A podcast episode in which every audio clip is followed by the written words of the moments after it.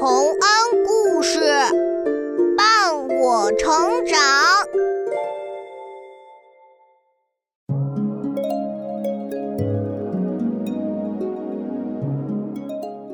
小朋友们，欢迎来到洪恩故事乐园。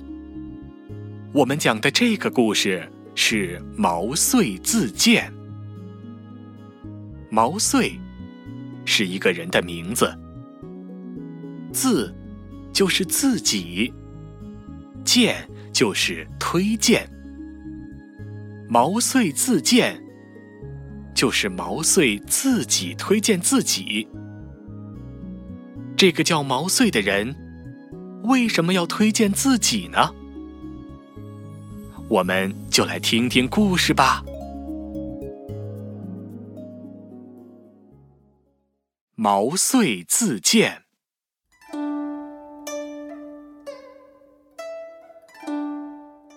在两千多年前的战国时代，强大的秦国派出一支军队，包围了赵国的首都。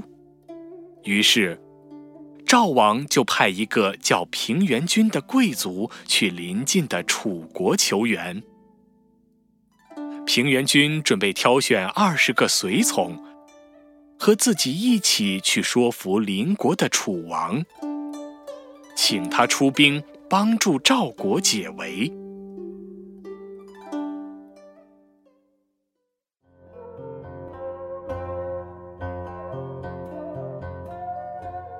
我手下有三千多个门客，挑选二十人当随从。那还不是轻而易举的事。呃，大人说的对，轻而易举。大家听我的命令：德智体美劳五项标准都合格的人，往前走一步。一、二、三、四、五。哎，竟然只有十九人。大人说的对，只有十九人。怎么会这样？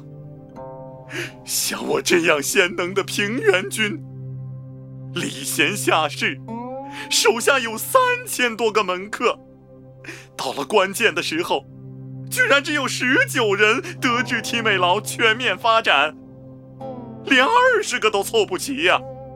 我这样去楚国。还有什么脸面可言？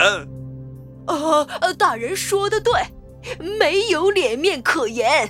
嗯，呃呃，没没什么，没什么。哎，大人，请让我来当第二十个人选吧。嗯，你是？啊。我也是您的门客，我叫毛遂。毛遂，刚刚你为什么没有迈步？呃，我的德智体美劳都不合格。嗯，哼，把他赶出去。呃，等等，大人，请您给我一个为您效劳的机会吧。哼，有本事的人，就好像放在口袋里的锥子一样。肯定会刺破口袋，把尖儿给露出来啊！你在我手下应该也待了好几年了，却完全没显露出什么能力，可见你根本就是个没有本事的家伙嘛！哈哈哈哈！大人呐，我确实是锥子，但您并没有把我放在口袋里啊！如果您把我放在口袋里的话，我不只是锥子尖儿，整个都会露出来的。平原君觉得毛遂说的很有道理，于是就让他加进了队伍，大家一起来到楚国，劝说楚王出兵帮助赵国。但是从早上劝到中午，又从中午劝到晚上，楚王就是不答应帮这个忙。大王，求求您，帮帮赵国吧！啊，什么？你刚刚说什么？眼看平原君实在没有办法了，等在大殿门外的二十个随从开始纷纷想主意。哎呀，你们说，到底怎么做才能让楚王帮这个忙？哎，我们再劝两天，两天不行就劝两个月，两个月不行就劝两年。呃，要我说，我们二十个人一起在楚王面前哭，把他哭烦了。他一定会帮忙的。劝两年，不，还是哭，不，还是认真的劝。住口！你们这些建议一点用都没有。看我的！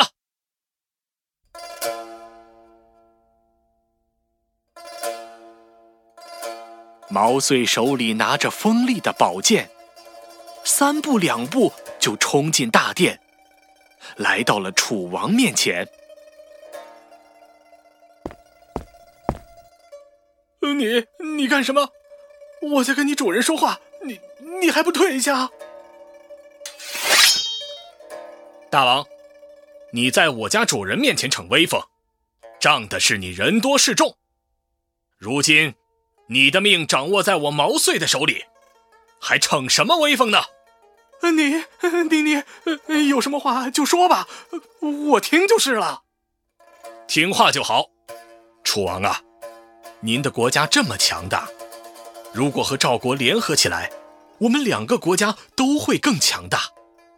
秦国那个国家，总是到处欺负人，他现在欺负我们赵国，您不帮忙，以后如果我们赵国被灭了，他又来欺负你们，那时谁还能来帮你们呢？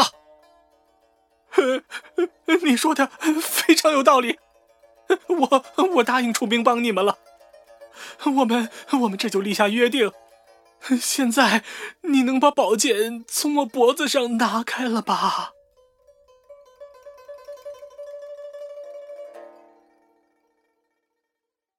楚王当场就和平原君立下了合约。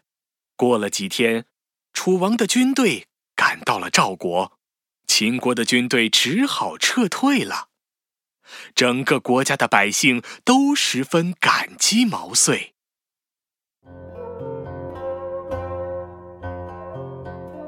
哎呀，毛遂先生太厉害了，果然是世界上最锋利的锥子呀！呃，是是是，主人说的对。